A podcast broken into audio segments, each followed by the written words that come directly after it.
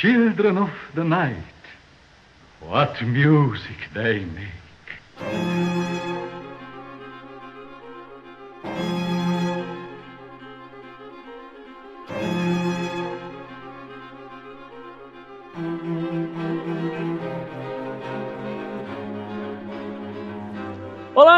Sejam muito bem-vindos a mais um Alerta Vermelho. Eu sou Thiago Lamônica e hoje estamos aqui para comentar sobre um dos personagens mais conhecidos do cinema, da cultura pop, que essa semana está retornando às telas do cinema com um novo filme. Iremos falar sobre o Drácula, meus amigos. Para comentar sobre esse grande personagem, está aqui comigo, como sempre, o senhor Alexandre Luiz. Eu não bebo vinho.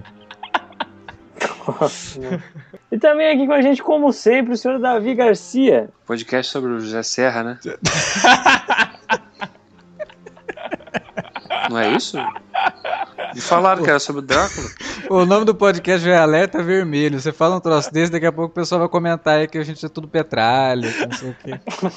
E aqui com a gente hoje para falar sobre esse tema está o nosso querido Luan Cardoso. Good night, Mr.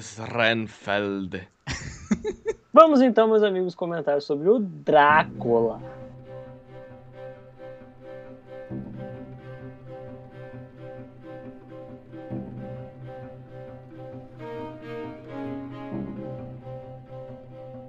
Senhor Alexandre Luiz, Diga. Aquela, aquela parte que eu pergunto para você ironicamente. O que é e quem é o Drácula? Bom, Drácula é um livro, né, escrito pelo Bram Stoker em 1897 e que introduziu o personagem do Conde Drácula, o vampiro, né, um romance bem, bem no estilo daquela época, né, um horror gótico e de certa forma baseado, né, num personagem que, que existiu mesmo, que é o Vlad Tepes, tornou lá o Vlad o Empalador, né, que é a história que esse filme aí está estreando agora quer contar, misturando com a história do vampiro, né. O Vlad ele existiu, teve todo um imaginário por trás do cara e aí o Bram Stoker foi lá, pegou e falou, ah, eu acho que eu consigo transformar esse cara numa pessoa ainda mais assustadora. né? O que é mais assustador do que pegar os seus inimigos e empalá-los Vivos, vivos? e tomar o sangue É? depois, né? É, Claro. Mais Isso é assustador normal. que isso, a gente vai transforma ele em, em morcego. Que isso, maldade com o coitado do Vlad, mano. Faço isso direto no meu quintal, todo mundo acha normal aqui. Pois super é. de boa. E aí a história ficou bem famosa, né? Ganhou várias adaptações. E no cinema ela tem, sim, sei lá, umas 350 versões, né? Tem Drácula de tudo que é jeito. Tem até filme do Billy the Kid contra Drácula. é, é, é sério. Lácula. Tem o Blácula, olha que maravilha. Tem até um Drácula com o Ed Murphy, né? Que é o, Esse eu não vi. o vampiro no Brooklyn. Faz, hein? Que, que é, nossa, cara, tem, tem assim. Tem até a animação do Batman versus Drácula. Exato, tem Batman vs Drácula. E nos quadrinhos também, tem Tarzan vs Drácula, tem Batman vs Drácula. Nossa Senhora. Não, é uma beleza. É, Assim, o personagem ele, ele, ele se posicionou de, uma- de certa forma na, na cultura pop que não tem como você não conhecer, pelo menos não ter ouvido falar do Drácula. Hoje mesmo estava passando na TV um filme que de certa forma tinha ligação com o Drácula, que é o A Liga Extraordinária. E uma das personagens da Liga é a Mina Harker, né? A moça por quem o Drácula se apaixona. Mas como eh, são tantos filmes, né, que a gente precisava eh, separar bem. Então a gente resolveu pegar os três filmes, assim, talvez os mais importantes do personagem. Cada um tem uma, uma característica muito peculiar, né? Você tem o filme que é o mais fiel, você tem o filme que é o primeiro filme, e você tem o filme que pegou aquela iconografia gerada no primeiro filme, né, e, e retrabalhou essa iconografia, né, e apresentou essa iconografia para uma outra geração e que até hoje, né, tem influência. Então são três filmes essenciais para quem gosta de cinema, para quem curte o Drácula, para quem curte vampirismo, né, que é uma coisa tão em voga, nunca sai de moda, né?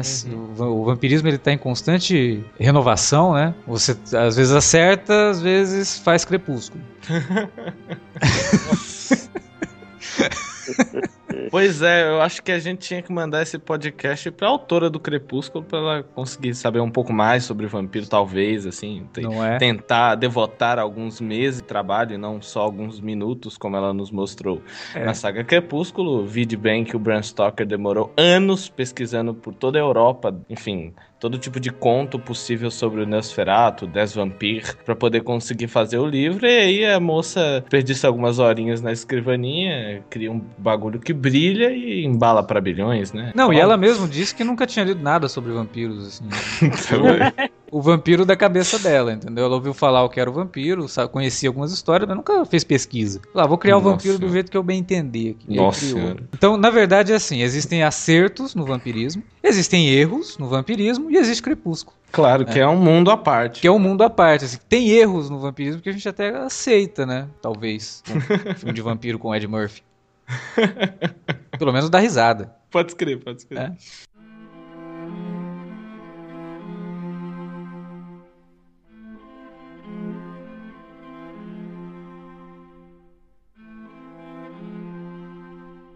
Mas vamos começar, né? Falar dos filmes aí com o primeiro, né? O Primeiro. icônico filme da Universal, o Drácula de 1931, que na verdade ele é o primeiro, mas não é, né? Porque lá no expressionismo alemão já haviam feito o Nosferatu, que é uma adaptação não permitida do Drácula, né? Que deu até uns pau na época. Deu, deu, deu uma briga legal com a família do Bram Stoker, né? O, o Murnau queria fazer o filme, a família não deixou, ele fez com outro nome, mas com a mesma história, e aí virou aquilo. Mas assim, oficialmente o primeiro Drácula é o de 31, né? e que é baseado na, na peça de teatro baseada no Drácula, né? Que é uma peça que foi escrita em 1924. Isso que inclusive é engraçado, né? O fato de você ter uma, um texto que foi escrito uma peça de teatro, inclusive o, o Bela Lugosi foi pro filme porque ele era o ator da peça. Tipo, tem, tem muita coisa teatral no filme, né? Tanto a coisa do, do, do movimento do Bela Lugosi em todo o filme, ele é muito teatral, a forma como ele issa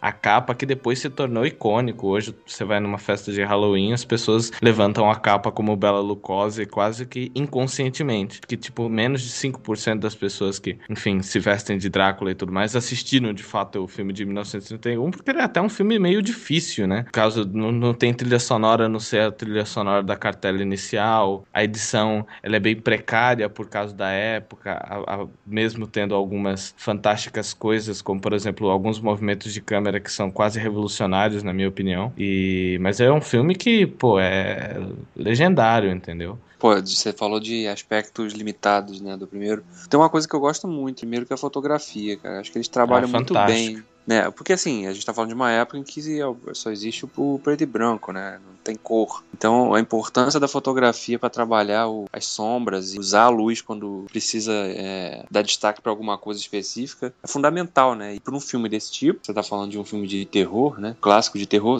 a fotografia assume um papel fundamental, né? Para transmitir certas emoções ou certas sensações que os personagens vão tendo, né? Ao longo da história. Então é, é um aspecto que para mim é sempre marcante. Muitos filmes que vieram depois do gênero não conseguiram trabalhar tão bem esse aspecto como esse filme de 31 fez. É, Sim, e totalmente. Falando na, na fotografia, a fotografia do filme é do Carl Fraund, que era o, foi o fotógrafo do Metrópolis, Sim. né? ícone do expressionismo alemão. E a gente tem muito do expressionismo alemão em Drácula. É, esses movimentos, né, que o Luan comentou, do, do Bela Lugosi, a- além de serem teatrais, eles são movimentos do expressionismo, né? A gente via Hum. muito isso nos filmes alemães ali da década de 20, nos filmes de terror, né?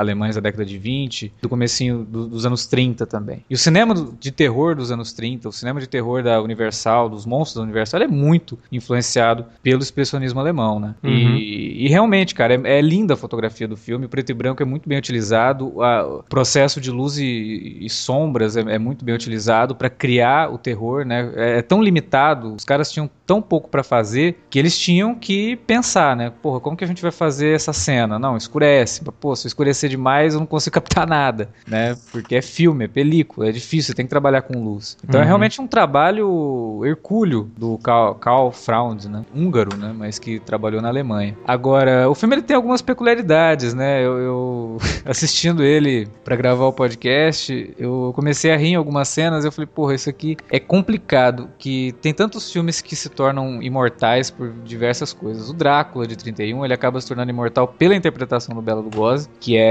seminal, né? O Drácula dele é, é icônico. Uhum. Mas ele é um filme que ele tem umas ideias que você fala, meu, o que, que o cara tava pensando quando fez isso? né? por exemplo, o personagem do Heinfeld, né? Que chega ali no castelo do Drácula e tal. Primeira vez que ele chega, a hora que ele tá chegando no castelo, o Drácula tá saindo do caixão. Uhum. né? E aí sai uma abelhinha de um caixãozinho pequenininho. Assim, isso, não, peraí, o que, que o cara quis com essa cena, né? Qual, qual a utilidade dessa abelha vampiro, né? Aí- Aí... É ótimo. Aí o Reinfeldt entra no castelo, o Drácula se apresenta, ele olha o castelo todo em ruínas, né? Onde ele tá ali e tal. Uhum. E saem dois tatus do meio das ruínas. Que? Por que, que o Drácula tem tatu? Na casa dele, né? Totalmente normal. Ué, não tem gente que tem aqueles porquinhos da Índia? esses?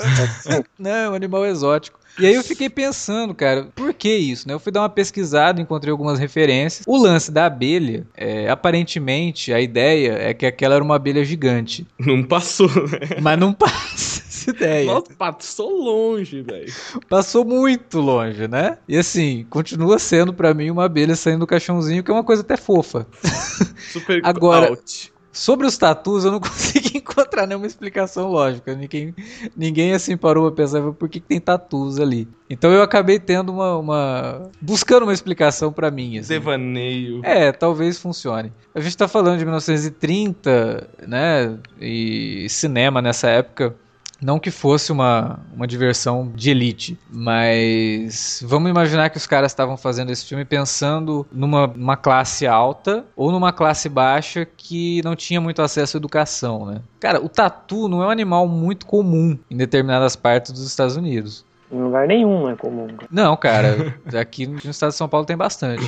Mas nos Estados Unidos não é tão comum, não é uma coisa que o cara em Nova York ele vai ver um tatu andando no meio da rua, entendeu? Então talvez pra esse público mais fechado, que nunca viu um tatu na vida, a não sei em livros, e às vezes nem em livros, né? A aparição do tatu ali acaba funcionando como, ó, é um animal exótico, não é um cachorro, não é um lobo, é alguma coisa que você não tá acostumado a ver, um animal exótico e enfia um tatu aí no meio, sabe? Uhum. Mas é é umas coisas assim que você vendo hoje acaba soando quase que satírico, sabe? Fala, porra, não, não é tão difícil fazer uma, uma comédia a partir desse filme, porque de repente surge tatus, né? No meio do esconderijo Sim, do sim. Draco. Aparece também um guaxinim, claro que nos Estados Unidos é um pouco mais comum, mas eu acho que a ideia foi literalmente, tipo, orçamentária e também de o que, que é mais escroto da gente colocar aqui, entendeu? Porque um tatu é um bicho muito escroto, né? Ele é feio. Tipo um guaxinim, aquela cena do guaxinim, ele olha assim e vai embora. Você podia, sei lá, colocar um, um lobo, sei lá, você podia colocar qualquer coisa, cara, mas um guaxinim, ele não me parece amedrontador, entendeu? E eu vou além disso, acho que o filme envelheceu mal nesse aspecto e,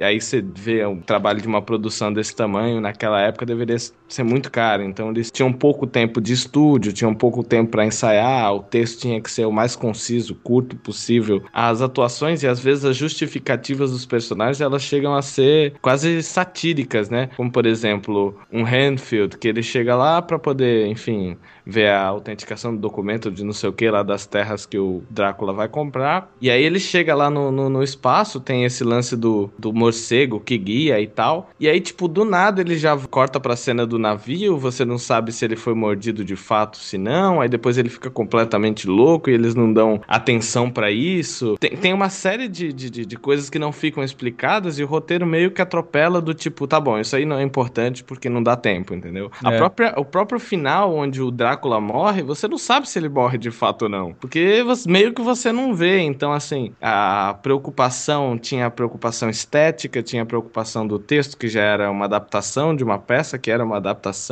Enfim, eu acho que às vezes esse- toda essa, essa questão da produção complicada em si, às vezes acaba dificultando ou, prejudicando o material final, que é o filme nesse caso. Mas eu acho que no fim, ele é uma obra impecável nessa questão de referências, né? Tanto que ta- tantos os dois outros filmes que a gente vai comentar mais à frente, de 58 e de 92, ele tem diversas referências do filme, tanto de cenário como de falas, frases, enfim, de situações que nem estão no livro original, mas que são reutilizadas. E eu acho que além do, da fotografia, um grande trunfo é o cenário, que também se utiliza da fotografia para poder ser grande, porque o cenário era, sei lá, um meio meio meio estúdio que eles utilizaram para poder fazer e as partes que eles não tinham cenário, eles utilizavam literalmente o blackout, né? Deixava tudo preto, deixava tudo escuro e ia se utilizando de algumas outras ferramentas, diferente do de 58 que tinha a possibilidade de ter uma locação, de mostrar detalhe, aqui não tinha. Então assim, eles usaram de- em diversos momentos a dificuldade e a falta de dinheiro para fazer uma coisa muito interessante, porque o castelo, ele, de fato, ele é muito assustador. E talvez ele seja muito assustador pelo fato de quase não, não mostrar ele, né? Tem muito escuro, só aparece aquela entrada principal ali meio é, em cortinas e tal, você não consegue enxergar direito a situação e talvez por isso assuste, né? Então, assim, tem sacadas muito geniais que você nota, assim, da dificuldade, né? É, é aquela coisa do. Esse aspecto que, de repente, até por uma questão de restrição orçamentária, eu imagino,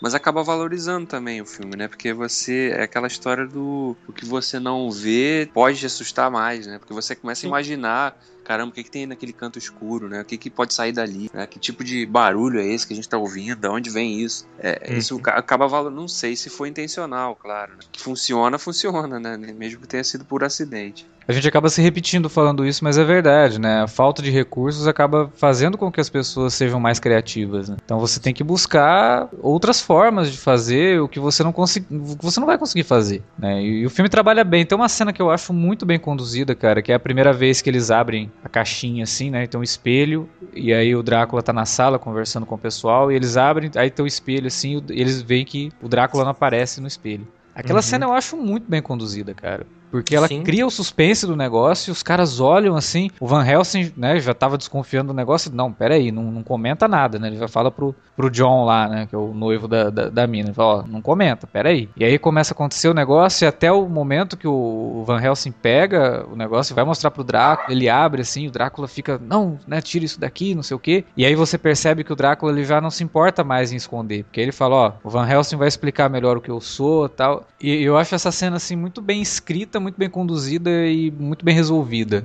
Né? Ela é um, uma sequência toda muito boa. Tanto Sim. na atuação dos personagens, como na, na construção do suspense, é, os movimentos de câmera. É muito bem engenhosa a forma como ela não mostra o Drácula no espelho, né? Muito bem editado. Eu acho essa cena redondinha, cara. Para mim ela é, assim, uma das maiores conquistas do filme. É essa cena do Drácula no espelho. Que aliás eu acho esse negócio do, do, dos vampiros não aparecerem no espelho um, um, puta, um puta negócio furado, cara. Por quê? É porque depois você para pra pensar, não faz sentido, né? Você vê filme lá com vampira com batom, né? Vampiro com gel no cabelo. Porra, ele não se, não se enxerga no espelho. Como é que ele faz isso, cara? Mas é vampiro, cara. É, ele, pô, não sei, é, sei lá. é verdade, não faz sentido, mas beleza. Mas esse negócio dessa cena que você disse realmente é uma cena, é uma das, das cenas que tá muito incrível realmente a condução dessa cena. Mas aí você vê que é, eu tava vendo aqui no MDB há diversos começos e términos de filmagens, gravaram em setembro, depois em novembro, voltaram em 13 de dezembro, voltaram em janeiro de novo para fazer.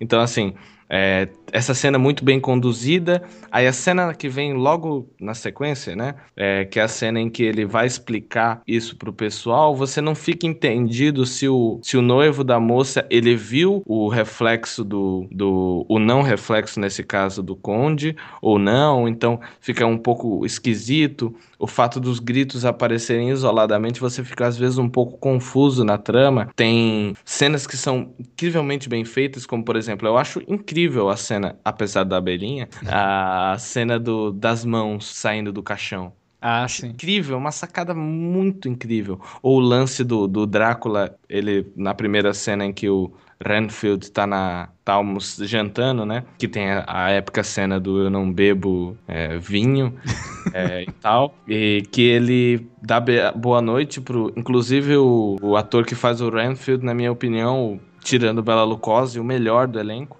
É o Dwight Fry. Dwight Fry é foda, cara. Ele, ele tá no, no Frankenstein também. Ele fazia o assistente corcunda, né, do, do, do, Frankenstein. Ele é um ator muito expressivo e é uma das maiores influências do nosso amigo Gollum, lá, o Andy Serkis. Pode escrever. Inclusive, aqui ele se mostra, nesse filme, ele se mostra bem como o personagem do Frankenstein, né? Submisso, Submisso. e tal.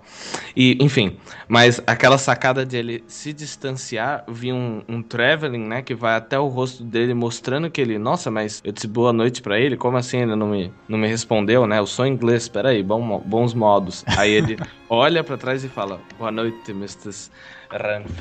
E aí ele parte, e aí tem a, a cena da sequência que ele, ele sai, vai entram as noivas, até numa edição um tanto confusa de novo, por essa questão de. Eles reutilizam muitos takes, né? Você nota que, tipo, mano, a gente não tem película para gravar três expressões diferentes do Bela Lugosi. Grava uma vez e toda vez que corta pro Bela Lugosi é o mesmo sorriso. Então, tipo, tem umas três entradas delas que é sempre a mesma, eles ficam rebobinando, né? Então, assim, claro, um filme épico, mas que poderia ter saído bem melhor se não fosse feito na época com as dificuldades que foram feitas. Acho que eles investiram um dinheiro muito grande no áudio, porque seria impossível contar aquela história sem o áudio, e aí acabaram meio que ficando defasados em outras áreas, né? É, mas você acha assim que seria impossível? Eu acho esse filme ele tão filhote do cinema mudo que se você para tirar o áudio dele, você consegue entender tudo que tá acontecendo sem precisar de diálogo, quase, sabe? Tanto que ele tem até pouco diálogo, se for ver. Ele tem pouco diálogo, mas eu acho que as explicações ele necessita de mais fala, na minha opinião. Eu acho que é um filme que ficaria muito lesado se, se não tivesse o áudio, porque algumas explicações são muito importantes, como por exemplo a do Van Helsing. É, mas são, são explicações assim que também são dadas muito na conveniência, né? Uhum. Acho que, tipo, como, ele, como você tinha falado no começo, né? O filme ele, ele não trabalha muito bem os personagens, então a forma como o Van Helsing já sabe de vampiro, aquele negócio fica um pouco artificial. Ó, gente precisa de um personagem que sabe, que vai explicar tudo, né? E o filme vai ser curto, o filme tem uma hora e quinze, uhum. né? Não dá para ficar perdendo muito tempo com isso, então já põe ele aí e ele vai explicar, né? Então, ao mesmo tempo que eles colocam isso, eles também colocam algumas coisas que depois não desenvolvem muito bem, como as noivas do Drácula. Totalmente. Né? Que fica totalmente perdido aquilo e elas não, não voltam mais. Então, sei lá, assim, eu acho que é um filme extremamente importante pro terror, pro cinema. É, todo mundo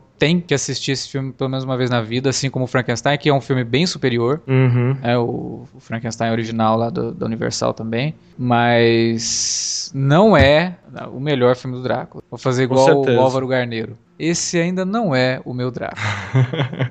não, e assim, é, tanto que esse filme ele serviu para abrir portas para toda a série de filmes que a Universal ficaria famosa por fazer, né? Por ser uma, uma, um estúdio de filmes de terror. Porque esse foi um filme que teve um sucesso muito legal, tanto que tem até uma versão do mesmo ano que é em espanhol. É, que era gravada nos intervalos de gravações. Entre... Sim, e assim, foi, uma, foi um filme que realmente abriu porta para uma sequência de filmes de terror com um investimento até maior. Tanto que o Frankenstein, ele tem mais, é, ele é bem mais arrojado porque se preparou para se fazer um filme superior porque eles achavam que ele tinha mais chances ainda de ganhar muito mais, né? Então foi um filme que abriu as portas, né? Frankenstein eu acho superior pelos temas também que ele aborda, ele é mais redondinho, né? Ele faz umas críticas mais interessantes que o Drácula aqui ele não faz, né? O Drácula ele, ele, não, ele não tenta fazer uma, uma, analogia com muita coisa, né? É vampiro uhum. é vampiro, a moça é a moça, o cara é o cara e é isso a história, entendeu?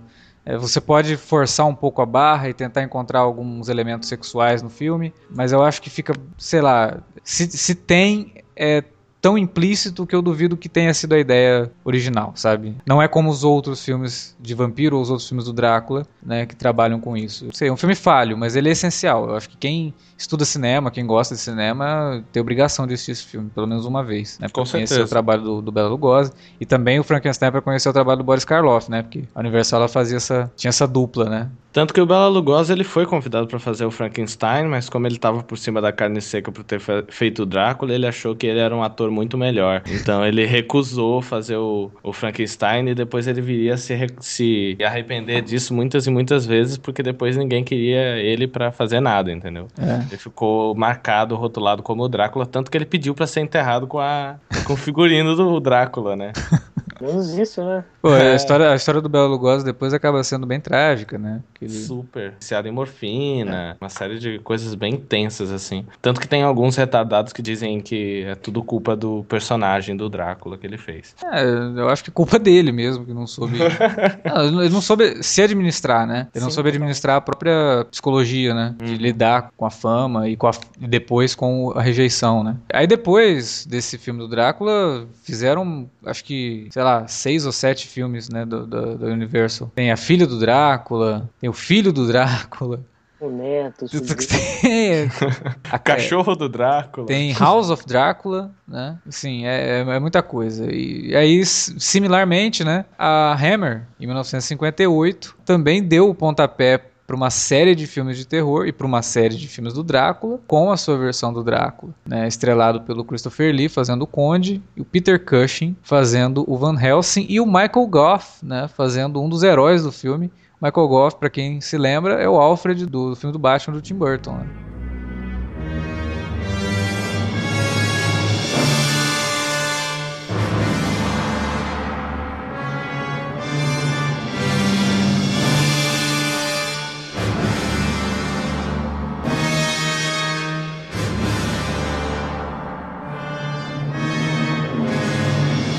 E aí esse filme de 58, ele traz assim, um Drácula que é, é, barra pesada, cara, porque é difícil saber qual que é mais icônico, né? O Christopher Lee ou o Bela Lugosi. O Bela Lugosi, ele, ele tem a vantagem por ter sido o primeiro a fazer sucesso, mas o Christopher Lee, ele é foda, cara.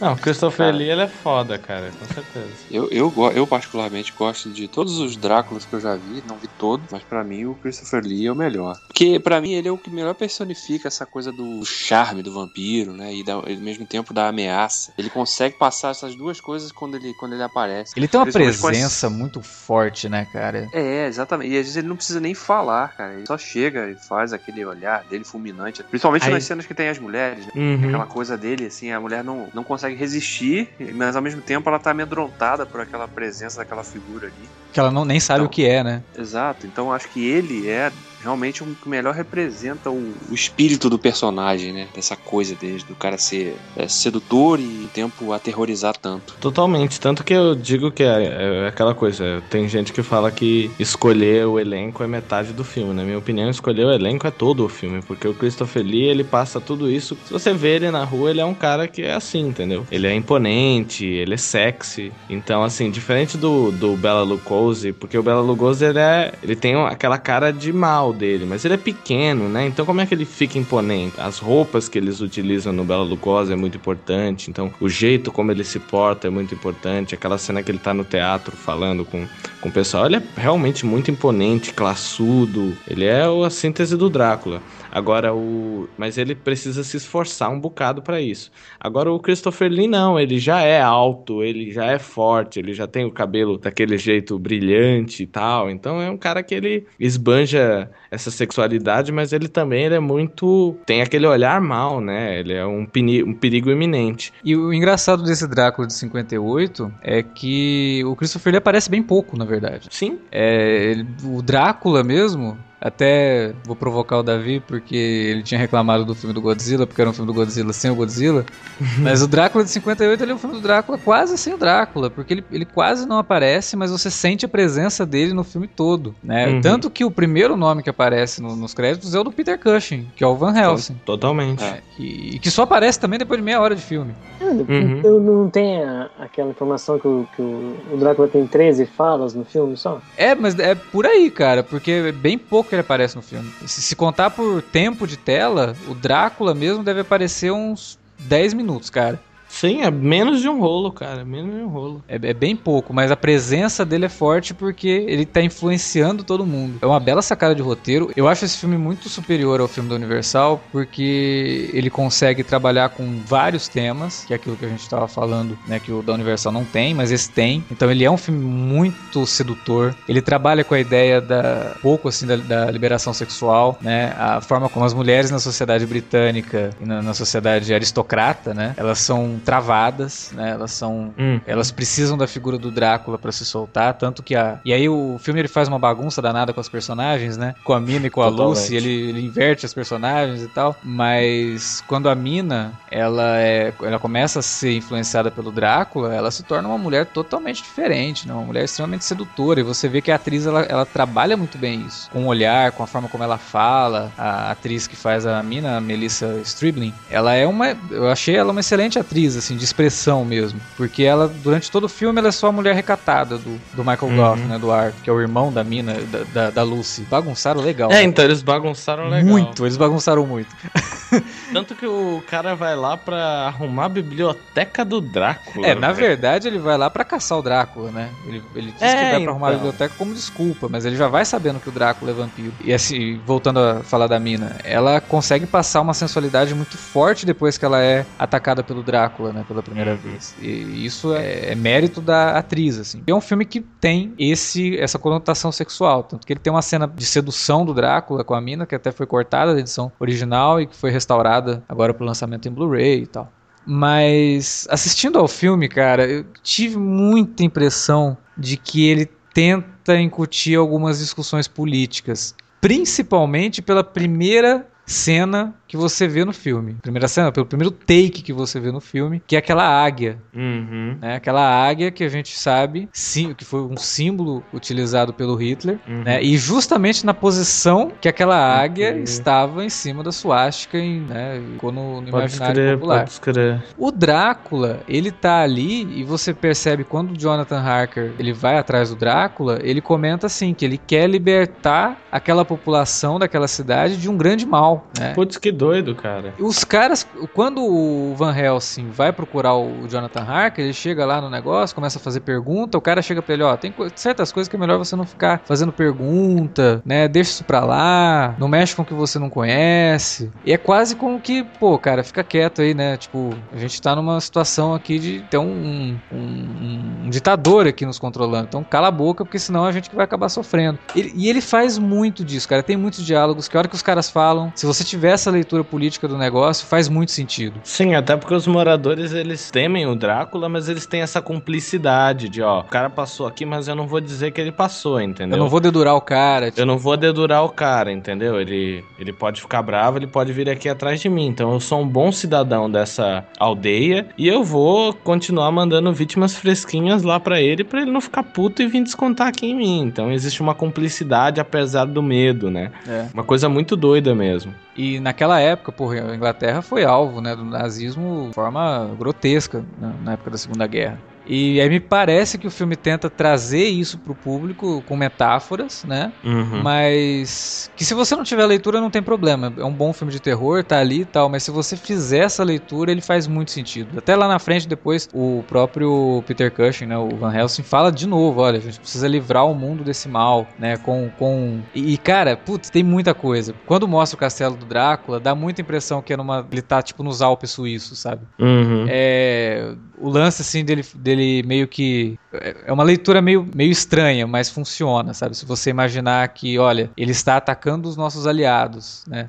Você vai lá, faz uma coisa, ele vem e ataca um aliado aqui. Né? E ele está se apropriando, ele, a presença dele está começando a ficar forte demais porque ele está nos cercando. Cara, Uhum. é, é muito assim. Eu acho que quem puder rever o filme com essa leitura vai conseguir encontrar muito, muito disso. Pra mim, a hora que começa com aquela águia, cara, eu na hora. assim, O vampiro ele é tão relacionado ao, ao morcego, e aí de Uhum. repente o filme tá relacionando essa águia. Uma águia, É. verdade. Que é um, um símbolo aí que já tinha sido utilizado pelo Império Romano, depois deturpado pelo Hitler. Eu acho que tem, tem muito a ver sim, porque, como você disse, os, os ingleses eles foram ficaram muito marcados com isso. E existia, era recente, né? 58, 45, eles ainda estavam meio que se recuperando de todo aquele choque que, que tinha sido a guerra ali, né? Do lado deles e que pegou eles, né?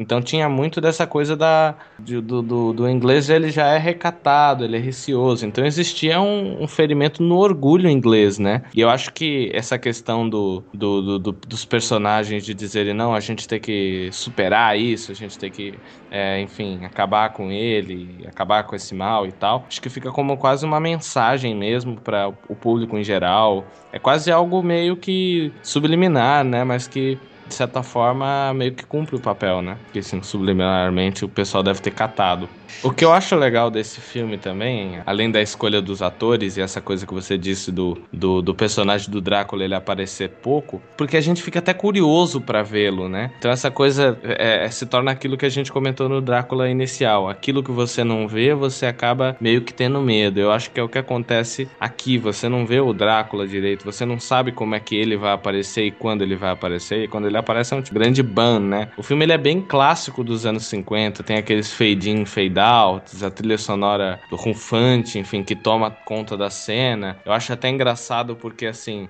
assim como a fotografia do, do filme dos anos 30 é uma grande referência, o diretor aqui ele tenta utilizar de novo essa questão da luz dura, direta no personagem, criando bastante sombra. E aí ele usa também a tecnologia do Technicolor, né, o colorido. E aí às vezes até causa um pouco de estranhamento, porque o filme ele funciona muito bem preto e branco. E aí quando ele tenta utilizar a tecnologia do preto e branco no colorido, às vezes fica um pouco estranho, às vezes parece um filme de drama, assim, às vezes a, a fotografia ela não ajuda tanto porque tá tudo às claras, né? E são muitos planos abertos, você consegue ver tudo. Então, o perigo iminente ali meio que é anulado. Mas de fato, tanto é engraçado que o filme lá na, na Inglaterra ele chamou Drácula, no, nos Estados Unidos chamou The Horror of the Drácula, para não ter problemas com a, a Universal. E depois ele foi lançado em outros países como Vampiro da Noite. Então, tem essa questão do, do, do Drácula ali como, como um personagem, mas de fato é a caçada a ele, né? Essa questão do, do, do Van Helsing, que de fato é o grande condutor do, condutor do filme e que, e que arrasta a trama, né?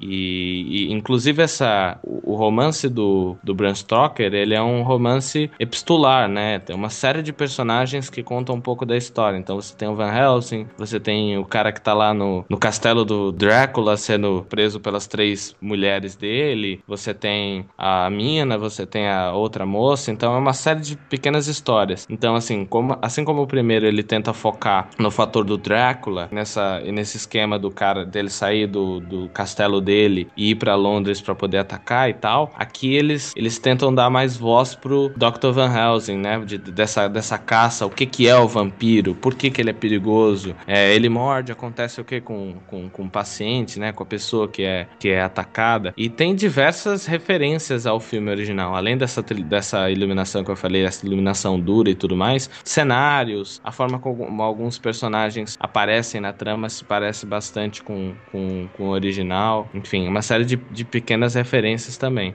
O, o, mais interessante desse filme é que o próprio diretor, né, o Terence Fisher, ele gosta dessas coisas mais gráficas, então a morte do, do Drácula, apesar de ser um pouco risível em alguns, alguns fatores por causa dos olhinhos de ursinho lá e tal, ele, ele é bem gráfica, né, muito bem produzida, a cena de ação é bem calorosa, né, essa coisa do combate de fato, deles correrem até o cara que tá lá jogando a mulher. A cena que ele joga, ele abre o buraco e joga a mulher. Porra, cara, eu falei, matou a mulher, velho. A hora que ele joga o negócio, eu falei, cara, você morreu agora. Porque do jeito que ele joga ela dentro do buraco. É genial, cara, é genial.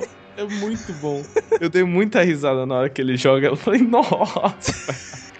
Matou. Essa, ela ainda Mas tava viva. Essa cena final é do caralho, cara. É, é, muito bem conduzida. Porque o filme todo fica naquele diálogo, né? Naquela coisa do suspense, quando é que ele vai aparecer, como é que a gente vai matar ela, como é que a gente vai matar ele. Aí quando tem aquela sacada da mulher de falar o lance do porão e que o Van Helsing corre pra lá, e aí o Drácula aparece tipo, ei, otário, e fecha ele lá dentro. Cara, é eu acho genial, essa cara. cena me surpreendeu, assim, porque como ela, do nada, ela faz o filme ficar extremamente ágil, sabe? De tiro fôlego, assim. Você vê o, o Van Helsing, a hora que ele percebe que ela fala, ah, porque que ela pediu pra, ninguém entrar no porão. Ele já olha assim, já saca o negócio, sai correndo, desce no porão, a hora que ele vê o caixão. Cara, a cena é muito bem conduzida. Essa cena, para mim, ela é equivalente à cena que eu falei do espelho, né? Do, do, do primeiro filme lá. No, no quesito, assim, condução, edição e, e atuação, né? Porque o Peter Cushing, ele acaba se mostrando um ator físico, porque até agora a gente tava vendo ele como médico, não sei o que, ó, sei sobre vampiros, vou contar para vocês e tal, né? Um personagem intelectual. E aí, de repente, ele se torna um personagem físico, né? Uhum. E as cenas que você vê ele correndo, e tem uma cena lá, na hora que ele chega no castelo do Drácula, que ele salta, né, o corrimão da escada, e é ele mesmo, né? Você vê que não é dublê ali. E ele manda muito bem, cara. Ele manda muito bem nessas cenas mais agitadas aí.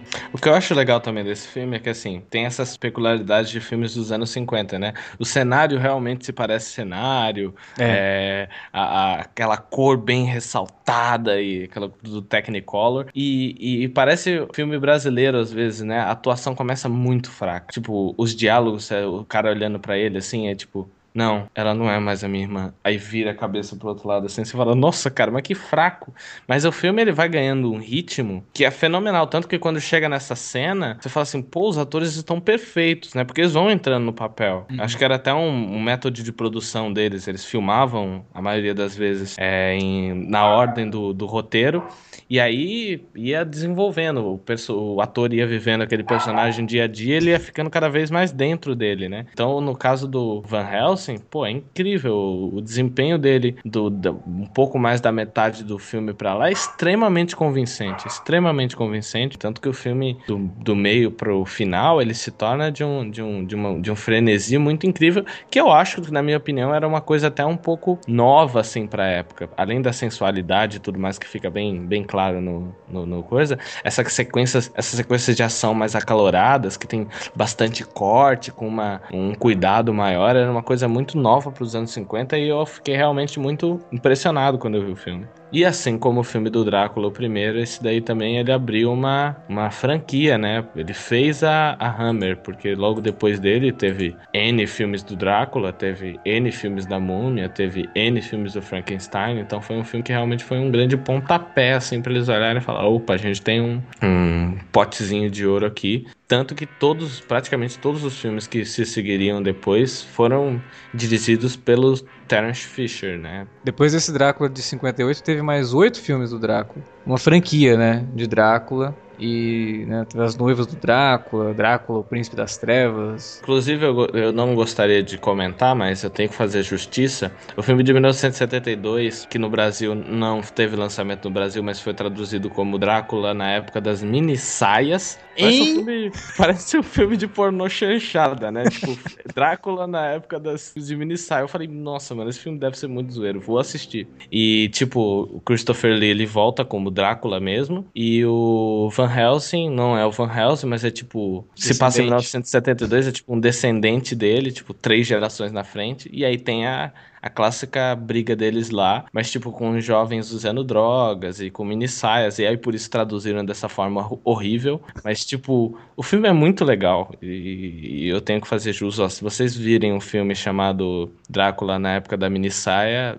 Deem risada do título, porque é horrível mesmo, mas assistam, é Drácula é, AD 1972, entendeu? É um filme só. muito interessante que vale a pena ser assistido também, assim, além da- das outras franquias. Na verdade, se você gosta de filme bem trash, assim, bem toscão, assistam todos os filmes da Hammer, entendeu? É muito louco. É, mas, mas trash no bom sentido, porque, por exemplo, esse Drácula de 58, eu acho ele bem marcante no sentido de horror gótico, sabe? Ele cria um- uma atmosfera bem interessante, principalmente nas cenas que se passam na casa do, do Arthur, né? É, o cenário ali é muito bom, eu, eu gosto bastante da- da- das cenas ali. Sim, o filme é super bem dirigido, os outros também são. Eu digo trash nesse sentido de depois eles começaram a fazer, tipo, um filme a cada seis meses, e aí tem umas coisas meio, tipo, umas saídas de roteiro que você fala, tipo, como? Mas é tipo, é, são super bem sacadas e as que ficam muito ruins e geram boas risadas.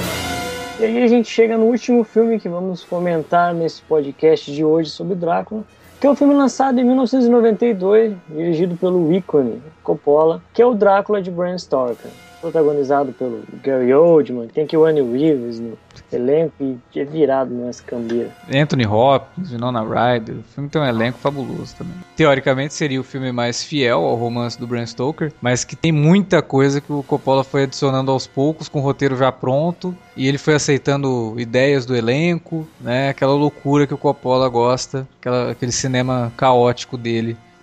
De Não, brigas no set. Ele que desiste da direção e vai embora. É, cara, no making off desse filme tem, um- tem uma cena dele discutindo com o Gary Oldman, pesado, assim, o Gary Oldman fazendo a cena lá, e ele, não, cara, você não tá entendendo, não é pra fazer isso. Você tem que. A hora que você virar, você fala. É o Gary Oldman, mas eu não tenho marcação. Eu não sei. A marcação é a fala, porra. A hora que você falar, você.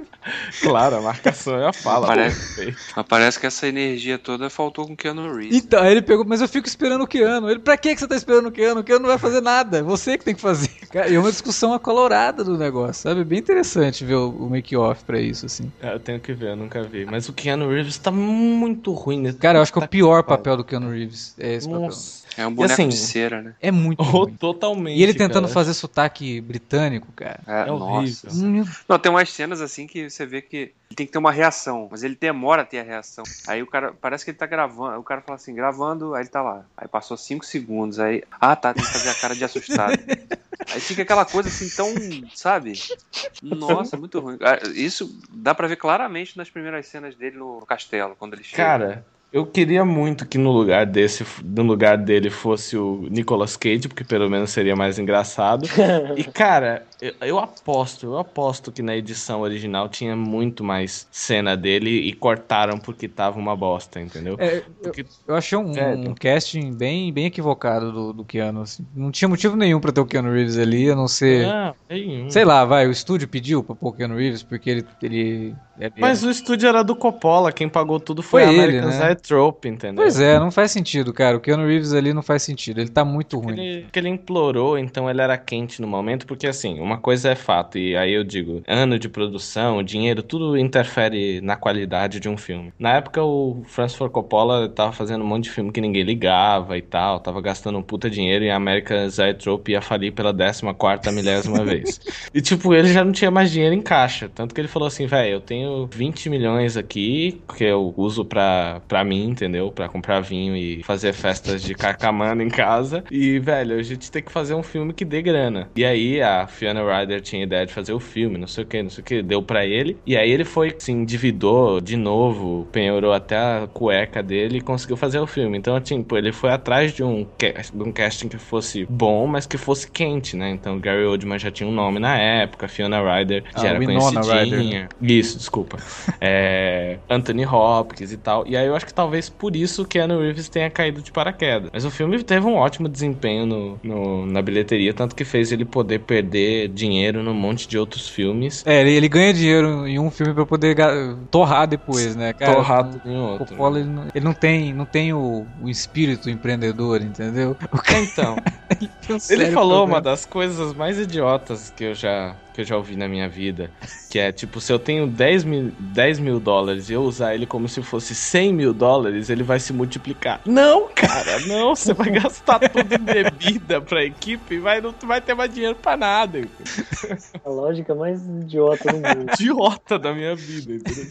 Mas assim, o, é- é- o- o que eu acho que é interessante desse filme é que assim, tem um monte de gente que olha e fala assim, ah não, mas chama-se Drácula de Bram Stoker porque é o filme mais próximo da, da trama. Tá, realmente, isso é, isso é fato. De todos os outros filmes é o que tá mais próximo da, do- da realidade do livro. Mas é uma coisa que o Coppola ele gostava muito, porque ele uma vez deu uma entrevista falando que o filme é dele, do Francis Ford Coppola, quando ele cria o roteiro, quando ele faz tudo. Mas quando ele pega a adaptação de um livro, a adaptação do filme, ele acha justo que o nome do autor apareça junto com o título do filme, porque é da onde surgiu. Tanto que todos os, os poderosos chefões está lá, tipo Mário Puzos, The, The Godfather. E aí aqui ele pegou mais, e depois acho que foi até uma saída de, de marketing, ele utilizar o nome do, do, do autor do, do, do filme, porque você olha assim e fala, pô, Drácula de Bram Stoker, estranho, né? Tanto que o Frankenstein de Mary Shelley, ele segue a mesma tradição. O Coppola, ele é coprodutor do filme, foi onde ele torrou parte da grana que ele ganhou com o Drácula. Mas torrou bem, vai, Frankenstein. É... Torrou bem, o,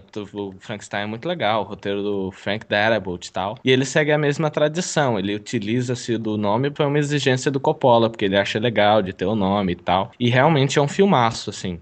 Tem umas, umas sacadas bem interessantes tecnicamente falando, o uso dos efeitos é muito inteligente. É um filme que ele tem duas horas, então ele tendia a se arrastar um pouco, mas ele realmente consegue salvar, porque os personagens, eles têm uma vida muito legal. Pô, o personagem do Anthony Hopkins, Van Helsing, pô, é incrível, cara. O Anthony Hopkins, ele aparece relativamente é, pouco com o personagem dele, você não teria tempo de aprofundar tanto, mas uma atuação ímpar, além da, da atuação ímpar, textos fabulosos na boca do cara, entendeu? Entendeu? Tipo, uma coisa incrível. O Gary Oldman rouba a cena, tipo, 100% do tempo, porque o Drácula dele é incrível, além da boa maquiagem, o modo assustador como ele aparece em todas as cenas, o, o uso das sombras nesse filme é uma coisa espetacular, o lance da sombra do, do Drácula que aparece e tal. Ele é muito mais gráfico, ele assusta muito mais por ser gráfico, mas é, é muito bem conduzido tudo, e mesmo as cenas de romance, elas conseguem emocionar, então ele é um filme que ele tem diferentes picos, e é exatamente como o livro, né? Tem uh, uma hora é o fulano de tal que canta, uma hora é outra fulano, fulano de tal que conta, mas ainda assim o filme ele consegue ter esses picos e levar o espectador em todos os picos. Na hora que é para ser triste, ele é triste, na hora que é para ser assustador, ele é assustador, e na hora que é para ser romântico, ele consegue ser romântico. Eu acho que é o maior feito do filme é esse, né? Eu gosto de, de, alguns aspectos do filme. Acho que assim, ele funciona muito bem, né? principalmente na primeira metade. Mas quando entra na. Quando ele já tá com, com, a, com a mina já envolvida no jogo dele, e aí começa aquele jogo dele de fuga do Van Helsing fazendo o cerco, o filme começa a descambar muito para mim, cara.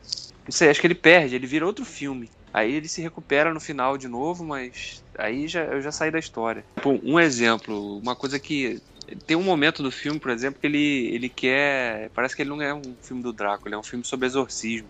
Inclusive tem uma cena que o. Esqueci o nome do personagem agora de bigode ali, que tá sempre com, o Van Helsing ah, o, depois. O texano. Que ele vai matar uma das, das noivas lá e ela levanta assim e vomita sangue no cara, né? Eu falo assim, pô, isso aqui é o quê? Tá refazendo o Exorcista de 79, né? O cara fica olhando assim, aí depois ele dá aquela cravada no. É, o Van Helsing. Cois... Ela vomita na cara do Van Helsing, é.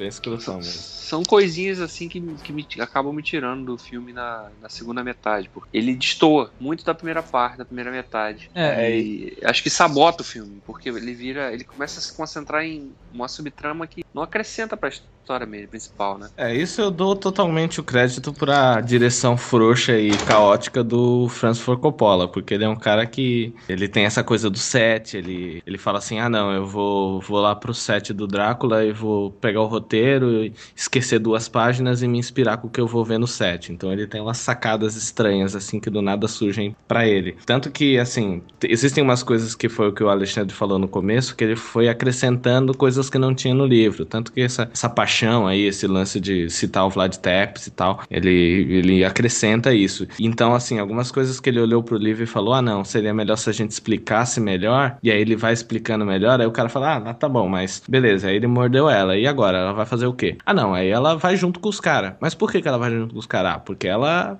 quer tá junto dele. Tá, mas então ela vai ficar lá inútil como um saco de bagagem. Ah, não, ela vai porque ela gosta dele, porque ela vai ajudar ele em algum momento. Mas como assim vai ajudar ela em algum momento? Ah, sei lá, ela pega a arma de alguém e tenta ajudar o, o vampiro, entendeu? Pô, mas como assim ela vai atirar no marido dela, entendeu? No, ele fim, vai tentando... no fim ele vira e fala, não interessa, eu quero assim, pô. Não interessa, eu quero assim, entendeu? Então ele cria uma série de justificativas, tanto que no, esse último rolo ele realmente se arrasta, né? Porque você não entende bem. Tanto que aparece aparece uma arma do, na, do nada na mão dela e você nem entende o porquê. E aí você. É aquela coisa que o Davi falou, você cria toda a áurea do, do, do Drácula no começo, que ele é mal e tal e tal. E aí no final você tem a personagem que seria que você mais se identifica, protegendo ele, entendeu? Então, assim, ele eu realmente acho que nesses momentos ele perde a mão, sim. Mas eu não acho que o filme trata o Drácula como uma figura tão má, má assim. Ele, ele trata o Drácula como um cara trágico, um cara que perdeu a alma por conta de uma. Besteira. De uma, é,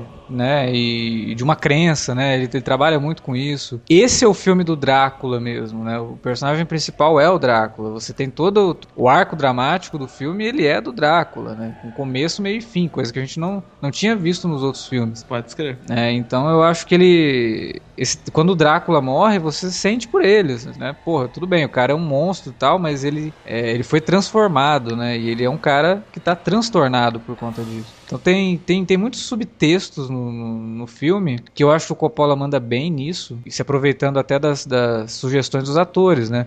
Uhum. Porque ele fala, ele um, um, mês antes de começar as gravações, ele alugou uma casinha lá e colocou todo mundo lá para fazer ensaios. Do, e o pessoal fala assim que o Gary Oldman, né, principalmente, ele fala que ele só tinha visto aquilo quando ele trabalhava em teatro. Uhum. Né? Exercícios, você tem as, as imagens dos exercícios, são exercícios de teatro, né, de, de interação dos atores ali para a hora que chegar na hora de filmar, todo mundo tá muito bem entrosado. E aí ele, ele fala pro, pro, pro elenco, ó, se tiver alguma coisa, ele fez todo mundo ler o livro, se tiver alguma coisa do livro que vocês acham que tem que estar tá no filme, mas não tá no roteiro, me fala, Uhum. né? Que aí se eu achar que cabe, eu vou encaixar. Então tinha muita coisa que os atores chegavam, ó, pô, vamos colocar isso, vamos colocar ele, até brinca, né? Lógico que os atores queriam colocar cenas dos personagens deles, né? Pra poder É. aparecer mais. Tanto que o Blu-ray e o DVD, eles vêm com uma sessão lá de cenas deletadas, tem quase meia hora de cena deletada. Nossa. São acho que 27 minutos. E aí, por exemplo, a cena lá que o Van Helsing, quando ele encontra a mina pela primeira vez, ele começa a dançar com ela, foi ideia do Anthony Hopkins. Que fica muito louco. É muito louco, mas você parava pra pensar, porra, mas peraí. Qual a necessidade? Qual a disso? necessidade você acaba transformando o Van Helsing num cara completamente maluco, né, cara? Tanto que a hora que o Coppola vê a cena, assim, no dia da gravação, quando ele grava a cena, que termina a cena, ele fala, putz, né, Van Helsing freak, né, tipo, totalmente maluco. Por que, que ele fez isso, eu não sei, mas ficou legal. Vamos manter, né? E eu acho que isso é legal, porque com certeza foi um toque do, do, do- enfim, do, do Anthony Hopkins, porque tem esse lance dele dançando com a moça, tem aquele lance de quando ele chega lá, que ele descobre que é o Drácula, que ele chega rindo e faz um alvoroço em todo mundo e depois vai embora pra comer. Ele tá comendo lá com a Winona Ryder e o Keanu Reeves, aí ele fala assim, tipo, ah, do que que a minha, da minha, do que a minha amiga, ou sei lá, prima, morreu? Ah, a gente teve um problema, ela sofreu muito? Ah, ela sofreu um pouco, mas depois que a gente cortou a cabeça dela e enfiou uma estaca no peito dela e queimou, a dor passou.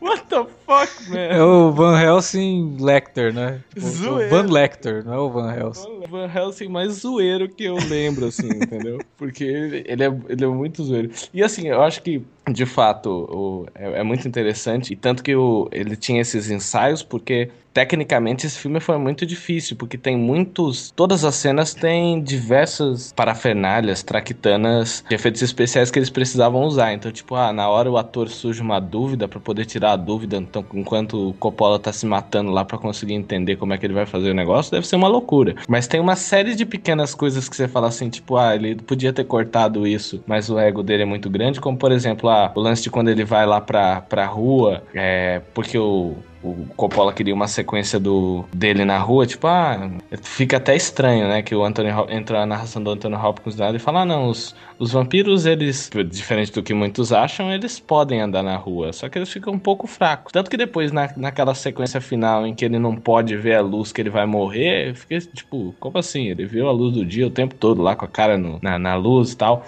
Porque ele queria colocar uma cena do cara vendo cinematógrafo, entendeu? Porque ele estudou cinema, ele era maluco por história do cinema e queria colocar uma ceninha que eles estavam vendo um filmezinho, entendeu? Então tem, tipo, um- uma série de coisas meio desnecessárias, assim, tipo, esse lance do sangue na boca da. Ele tá levando uma. Tá lagado o negócio na- na- no, no, no coração, ela levanta, cospe o sangue na cara dele, ele falando, name of Christ? E aí continua, entendeu? Tem umas coisas meio desnecessárias, assim. Alguns efeitos até eu acho meio desnecessários. Mas como o filme ele é longo, você acaba se perdendo lá. Mas isso que você falou dos efeitos eu acho bacana, porque o filme ele trabalha com muito efeito prático, né? Uhum. E ele cria todo um, um ambiente, né? Que ele nitidamente foi gravado em estúdio e ele não esconde isso. E eu acho que até funciona como homenagem ao filme original lá de 31, né? Meio que, ó, foi feito lá, agora a gente tá fazendo da, mesma forma que foi feito naquela época, só que com mais dinheiro, com mais recurso, mas a, a técnica é a mesma. E ele acaba criando essa atmosfera, assim, de que o filme realmente é um filme de estúdio, filme gravado em estúdio, com fundo falso, né, com céu totalmente artificial, né? Tem muita coisa artificial no filme que é proposital Super. daquele jeito. A direção tanto- de arte do filme é fabulosa, cara. Aquilo ali é é seminal, sabe? Direção de arte Coisa desse filme linda é meu Deus. muito, muito boa, cara. É, tanto que ele nem chamou diretores de arte, ele só chamou designers fodas de todo mundo e falou, ó, trabalhem, façam o que vocês gostariam de ver. E aí é um filme que é muito livre nessa direção de arte, tanto que ele é bem fantasioso e eu diria que até experimental. Assim, as roupas do Conde Drácula, o, o penteado dele. Mas você falou essa questão do, das referências ao filme, realmente ele tem muita referência, porque, de novo, o Coppola ele é um grande admirador do cinema, então a cena que o Keanu Reeves é deixado lá pra pegar a segunda carruagem é igualzinha, é igualzinha. Com diferença de que ele usa mais takes para passar a, a, coisa, mas o cenário é igualzíssimo à cena do, do filme de 1931, dele subindo na carruagem, até tem até o mesmo número de ruas que, a, que aquele espaço teria, aquela mesma névoa. O próprio castelo, ele se parece muito, o hall principal se parece muito com o castelo do filme de 1930, que ele é todo mais destruidão, todo sujo. Tem até essas referências, a fala que ele fala o negócio do vinho. Não tem essa fala do vinho no livro, mas tem no filme de 31 e tem no filme do, do Coppola. Então tem essas pequenas sacadinhas assim que ele coloca de referência ao primeiro filme. Eu não consegui pegar nenhuma referência do filme de 58, mas o filme de 31 tem muito, muito.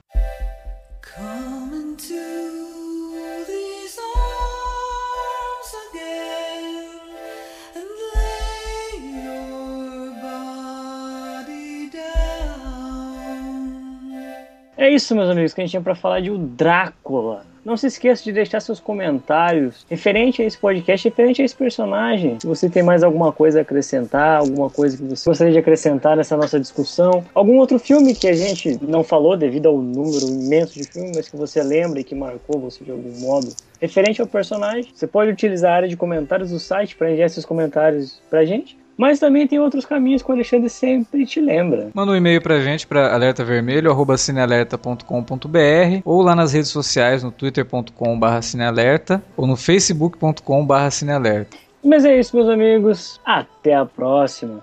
Até. Falou. Valeu.